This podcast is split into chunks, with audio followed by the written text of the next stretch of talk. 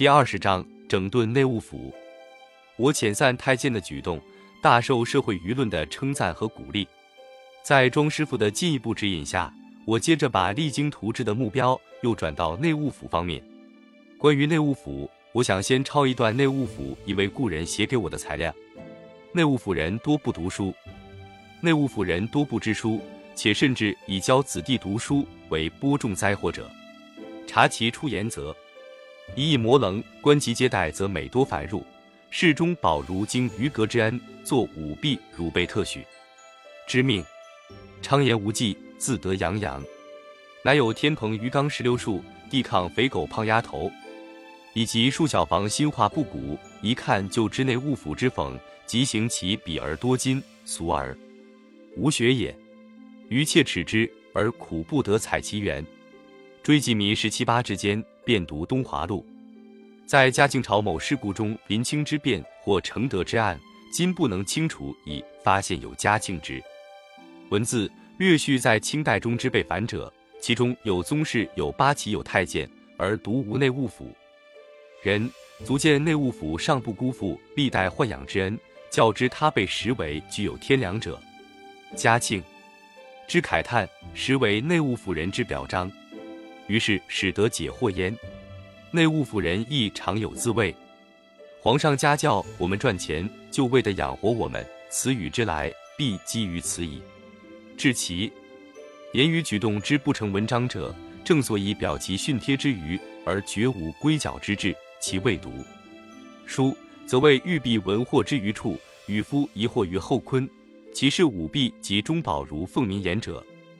乃用福不枉受历代忧郁豢养之恩也于，而内务府人之累代子孙义，为之一物，乃至于此，何胜叹哉？这位老先生当年由于家庭不许他升学深造，受过不少刺激，所以他对于内务府人不读书的感慨特别深。我那时对三齐世家所包办的内务府最不满的，还不是俗而无学，而是他们是中饱舞弊，如奉名言。在满清八旗中，镶黄、正黄、正字三个满军旗系皇室亲自率领的所谓亲军，内务府人均出自这最亲信的三旗。自唐郎中以下，所有司员全不例外；唐郎中以上及内务府大臣，也有的是司员提上来的，也有的是从外调来的。总之，除个别大臣外，全被三旗包下来了。作者。关于内务府中宝舞弊的故事，在这里只举出两个例子就行了。一个是内务府每年的惊人开支，即使四百万元的优待费全部照付，也会人不敷出。民国十三年，我出宫后，清室善后委员会在北京京报上揭露的当年收入抵押金银古玩款达五百多万元，当年并无剩余，全部开支出去了。据前面那段文字的作者说。那几年每年开支都在三百六十万两上下，这是和京报上揭露的材料大体相符的。另一个例子是我岳父荣元经手的一次抵押，抵押合同日期是民国十三年五月三十一日，签字人是内务府少英、麒麟、荣源和北京盐业银行经理岳前斋，抵押品是金编钟、金册、金宝和其他金器，抵押款数八十万元，期限一年。月息一分，合同内规定，四十万元由十六个金钟共重十一万一千四百三十九两做押品，另四十万元的押品则是八个皇太后和五个皇后的金宝十个、金册十三个，以及金宝箱、金印池、金宝塔、金盘、金壶等，计重一万零九百六十九两七钱九分六厘，不足十成的金器三十六件，计重八百八十三两八钱。并加上嵌镶珍珠一千九百五十二颗，宝石一百八十四块，玛瑙碗等珍品四十五件。指这后一笔的四十万元抵押来说，就等于是把金宝、金册等十成金的物件当做黄金折卖，其余的则完全白送。这样的抵押和变价，每年总要有好几宗，特别是逢年过节需要开销的时候，一到这时候，报上就会出现密文消息。也必有内务府辟谣或解释的声明，比如这一次抵押事先就有传闻，内务府和荣源本人也有声明，说所卖都是作废的东西，其中绝没有传说中的慈禧的册宝云云。上面说的这个合同，见民国十四年二月十四日《北京京报》关于事先的传闻和内务府与荣源的声明，见于十三年年底的《京报》。我在出宫之前，虽然对内务府的中宝和舞弊拿不到像上面说的这样证据，但是每年的放过款项的数字告诉了我一个事实：我的内务府的开支竟超过了西太后的内务府的最高纪录。内务府给我写过一份叫做《关统七年放过款项及近三年比较》的材料，是内务府为了应付清理财产的上谕而编造的。后面还要谈到这次清理，据他们自己的统计。除去了王公大臣的俸银不计，属于内务府开支的，民国四年是二百六十四万两，民国八九十年是二百三十八万两，一百八十九万两，一百七十一万两。而西太后时代的内务府，起先每年开支不过三十万两，到西太后过七十整寿时，也不过才加到七十万两。我这个人再不识数，也不能不觉得奇怪。同时，我也注意到了这个事实：有些贵族显宦之家已经坐吃山空，日趋潦倒，甚至于什么世子王孙倒闭成门洞，郡主命妇坠入烟花等等新闻已出现在报纸社会栏内，而内务府人却开启了古玩店、票庄、钱庄、当铺、牧场、营造业等等大买卖。师傅们虽然帮助过内务府，反对我买汽车、安电话。可是，一提起内务府这些事，谁也没有好感。伊克坦师傅在去世前，我结婚前一年不久，曾因为陈师傅不肯向我揭发内务府的弊端，说陈师傅犯了欺君之罪，不配当太傅。至于庄师傅，就更不用说了，内务府在他看来就是吸血鬼的化身。他对内务府的看法，促成了我整顿内务府的决心。从宫廷的内务府到每个王宫的管家人。都是最有钱的。他有一次说，主人对自己的财产不知道，只有问这些管家的人，甚至于不得不求这些管家的人，否则就一个钱也拿不到。不必说恢复故物，就说手里的这点珍宝吧，如果不把管家的整顿好，也怕保不住。他又说，内务府有个座右铭，这就是维持现状。无论是一件小改革，还是一个伟大的理想，碰到这个座右铭，全是。Stop，停车！我的车早已由师傅们加足了油，而且开动了引擎。如果说以前是由别人替我驾驶着，那么现在则是我自己坐在司机座位上，向着一个理想目标开去。现在我刚刚胜利的开过遣散太监的路口，无论是谁叫我停车也不行了。我下了决心，我也找到了力量。我在婚礼过去之后。最先运用我当家做主之权的，是从参加婚礼的遗老里挑选了几个我认为最忠心的、最有才干的人作为我的古太之臣。被选中的又推荐了他们的好友，这样紫禁城里一共增加了十二三条辫子。这就是郑孝胥、罗振玉、景永昌、温素、柯少维、杨忠熙、朱汝珍、王国维、商衍营等等。我分别给了他们南书房、皇帝书房行走、茂勤殿管皇帝读书文具的地方行走的名衔。另外，我还用了两名奇人，做过张学良老师的镶红旗蒙古副都统金良和我的岳父荣源，派为内务府大臣。他们那些动人的口头奏对都没留下记录，他们写的条陈也一时找不全。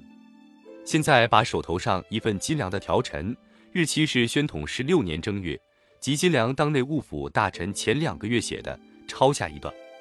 臣意今日要事，以密图恢复为第一，恢复大计，旋乾转坤，经纬万端。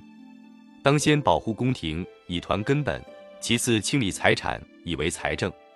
盖必有以自养，然后有以自保，能自养自保，然后可密图恢复。三者相连，本为一事，不能分也。今请次第陈之。一、约筹清理。清理办法当分地产、宝物二类。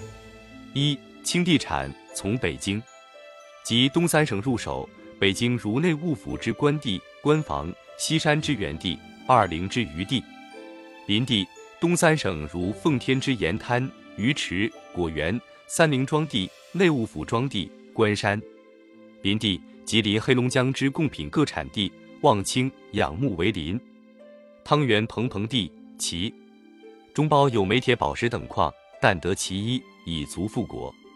是皆皇室财产，得人而礼，皆可收回，或派专员放地招垦，或设公司合资兴业，着看情形，随时拟办。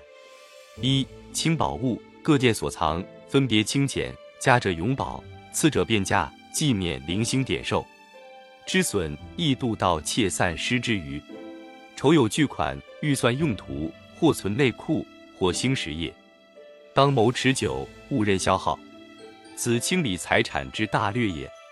一约重保护，保护办法当分旧店、古物二类。一保古物，拟将保物清理后，即请设皇室博览馆，一致尊藏，任人观览，并约东西各国博物馆借赠古物，联络办理，中外一家，古物公有，自可绝人干涉。一保旧店，拟即设博览馆于三店，收回自办。三殿金城古迹和保存古物古迹，唯一是名正言顺，谁得觊觎？且此事既与友邦联络合办，欲有缓急，互相援助及内廷安危，亦未尝不可以以为重。此保护官廷之大略也。一约图恢复，恢复办法务从缜密，当内自振奋，而外事韬晦，求贤才，收人心，连友邦。以不动声色为主，求贤才，在勤言揽，则守旧为新，不妨并用，收人心；在广宣传，则国间外论皆宜注意；连友邦，在通情义，则赠聘酬答，不必避嫌。至于恢复大计，心腹之臣运筹于内，忠贞之士效命于外，成则国家蒙其利；不成，则一二人任其害。机事为密，不能尽言。此密图恢复之大略也。金良当了内务府大臣之后，又有奏折提出了所谓自保自养二策。他说：自养以理财为主，当从裁减人手；自保以得人为主，当从延揽人手。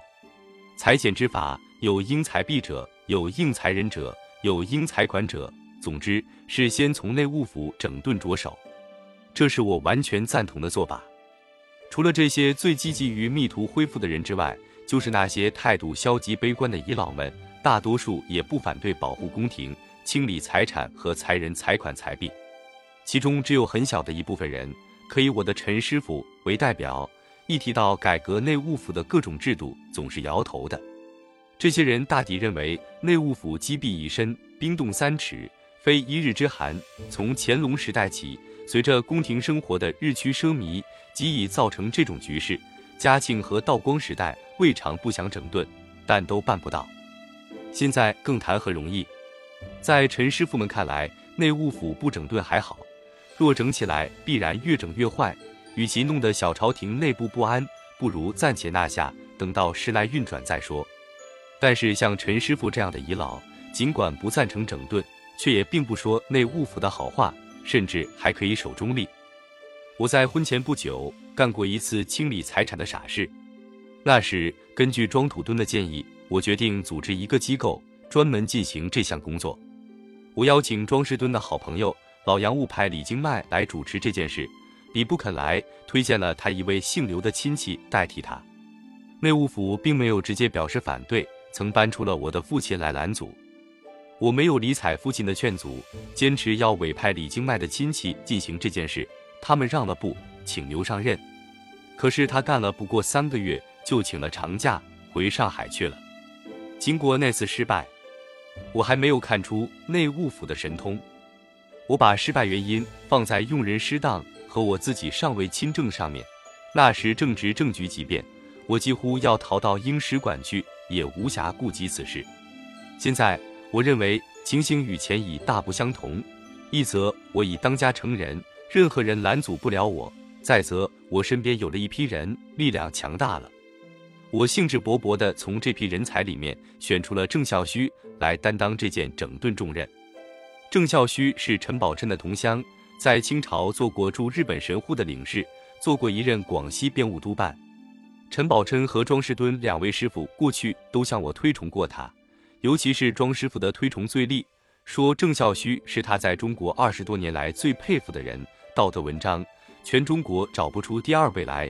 说到办事才干和魄力，没有比他更好的。陈师傅还告诉过我，郑孝胥曾多次拒绝民国总统的邀请，不肯做民国的官，不拿民国的钱。我从报纸上也看到过颂扬他的文字，说他十几年来以诗酒自娱，持节不阿，捧他为同光派诗人的后起之秀。他的书法我早看过，据说他御书笔润收入日达千金。他既然放弃了功名利禄前来效力，可见是个难得的忠臣。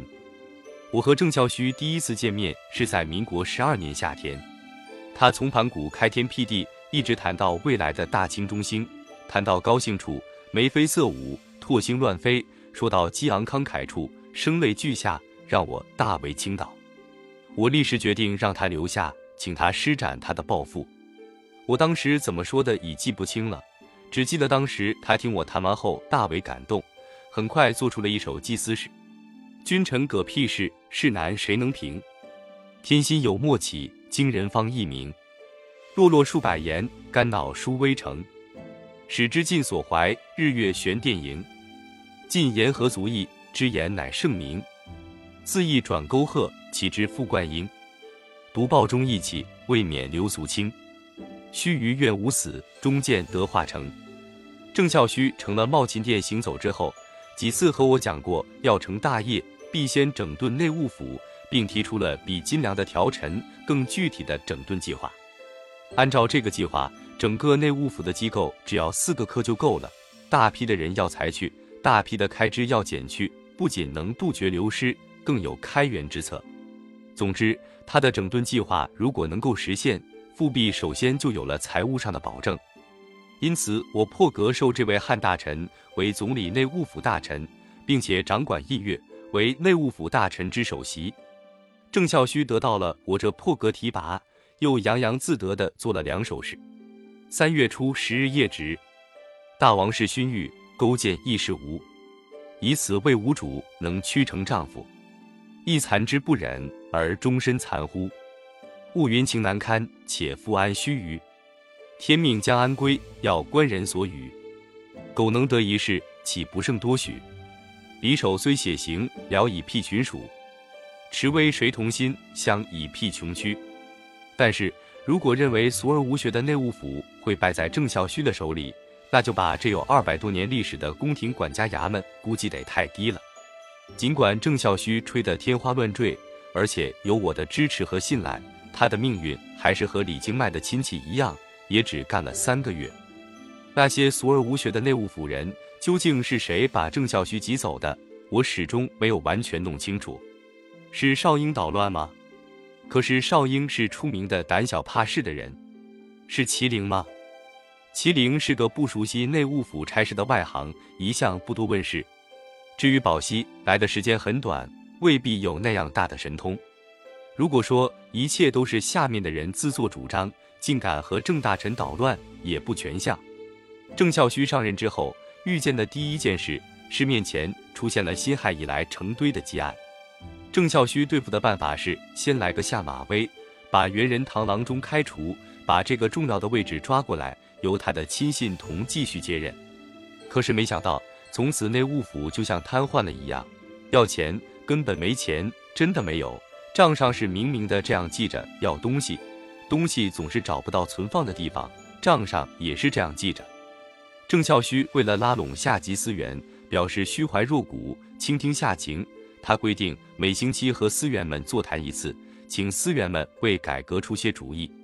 有一位司员建议说，宫中各处祭祀贡品，向例需用大批果品糕点，所费实在太大，其实只不过是个意思。不如用泥土和木雕的代替，一样的庄重。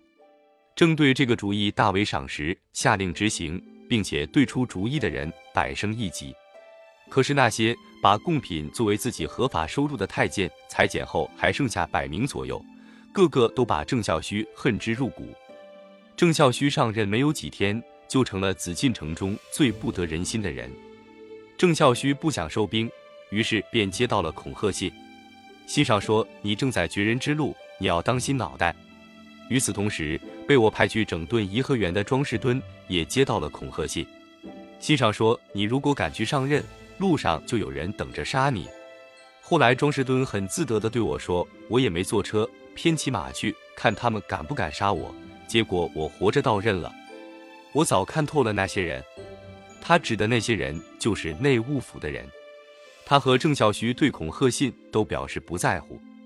事情最后的收场还是在我这里。我刚刚任命了郑的差事，就得到了一个很头痛的消息：民国国会里又有一批议员提出了议案，要废止优待条件，由民国接收紫禁城。早在两年前，在国会里就有过这类提案，理由根据是清室在民国六年闹过复辟，现在又不断向民国官吏赐官赐爵赐谥，俨然驾于民国之上，显然图谋复辟。现在旧案重提，说我不但给复辟犯张勋释法，更非法的是赏给汉人郑孝胥紫禁城骑马和原内务府大臣。报纸上登出了这个消息，这个消息就像信号一样，攻击内务府的举动接二连三的出现了。如内务府出售古玩给日本商人，内务府大臣荣源把历代帝后册保押进四大银行等等，这些过去本来不足为奇的事情。也引起了社会上啧啧繁言。同时，在清点字画中，那些被我召集到身边的古宫之臣，特别是罗振玉，也遭到了无意。这些新增加的辫子们来到紫禁城里，本来没有别的事，除了左一个调陈，右一个密奏，陈说复兴大计之外，就是清点字画古玩，替我在清点过的字画上面盖上一个宣统御览之宝，登记上账。谁知这一清点引起了满城风雨，当时我却不知道，不点还好，东西越点越少，而且给遗老们增辟了各种生财之道。罗振玉的散氏盘、毛公鼎的古铜器拓片、同继续的月罗版的宫中藏画集都卖了大价钱，轰动了中外。顶伤脑筋的是，民国的内务部突然颁布了针对清宫贩卖古物出口而定的古籍、古物。及古迹保存法草案。不久，郑孝胥的开元之策想把《四库全书》运到上海商务印书馆出版，遭受当局的阻止，把书全部扣下了。我父亲这时找到我，婉婉转转地，更加结结巴巴地向我说：“郑孝胥的办法值得斟酌，如果连民国当局也不满意，以后可就更不好办了。”原来的那些内务府大臣邵英、麒麟、宝熙，还是那么恭顺。没有说出一句关于郑、金、荣三人的坏话。不过，荣源因为卖册保出了事，不露头了。金良因为上了条陈立友劝我让纯亲王退休的话，被我父亲大骂一顿，也不知哪里去了。这一天，少英带着一副胆小怕事的样子出现在我面前，说现在的步军统领王怀庆对郑孝胥的做法很不满意。王怀庆说，如果再叫郑孝胥闹下去，民国如果有什么举动，他就再没办法帮我的忙。一听这话，我才真出了头。这时，郑孝胥恳请开去差事的奏折到了，结果是郑孝胥回到茂勤殿行走，少英依然又掌管了内务府印阅。